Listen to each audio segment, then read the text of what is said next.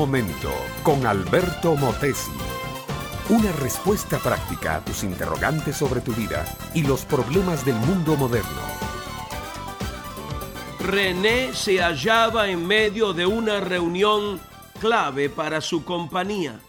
Habían venido ejecutivos de varios países del mundo y en las manos de René estaba la sobrevivencia de aquella enorme empresa multinacional. Las secretarias no daban abasto trayendo y llevando papeles, informes, mensajes, llamadas telefónicas y conferencias con todas las sucursales en el mundo. René dirigía la reunión con maestría y su capacidad ejecutiva mostraba que era un hombre fuera de serie para el negocio. Nueve horas después, bajo la dirección de René, la empresa se había salvado. Aquel hombre llegó a su casa agotado, pero con la enorme satisfacción de haber hecho algo muy bueno. Le platicó a su esposa y a sus hijos algo de lo que había ocurrido hoy y les llenó de seguridad en cuanto a su futuro.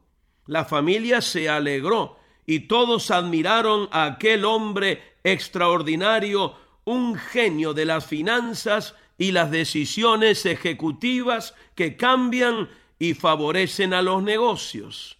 Cuando terminaron de cenar, René se ciñó un delantal y como si fuera la cosa más natural del mundo, que sí lo es, se puso a lavar los platos, mientras su esposa Julia hacía otros quehaceres de la casa. Al día siguiente, en la escuela, el pequeño Josías de apenas ocho años de edad escuchó una pregunta de la maestra. Josías, cuéntale a tus compañeros ¿qué hace tu papá para vivir?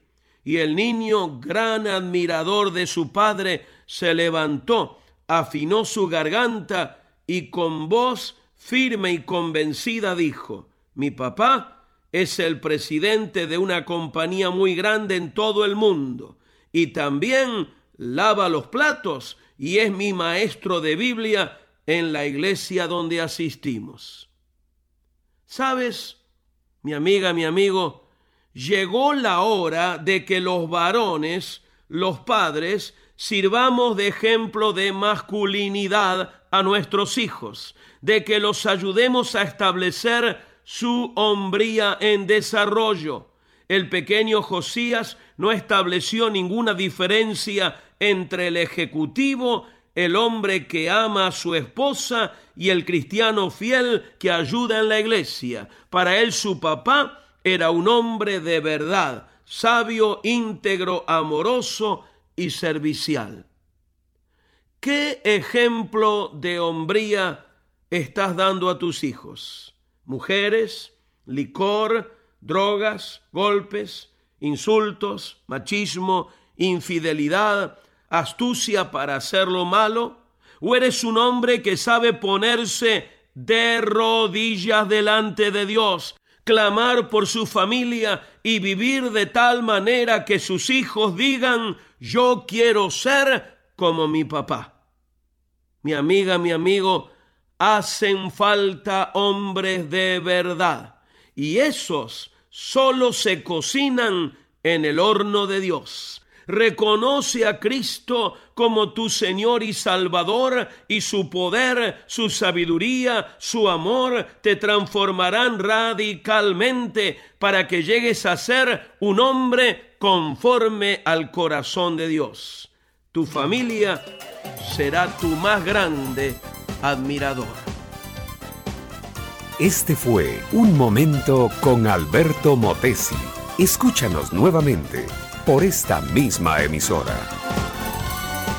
Educación que transforma. ¿Te quieres preparar mejor? Visita Facebook y busca Alberto Motesi University.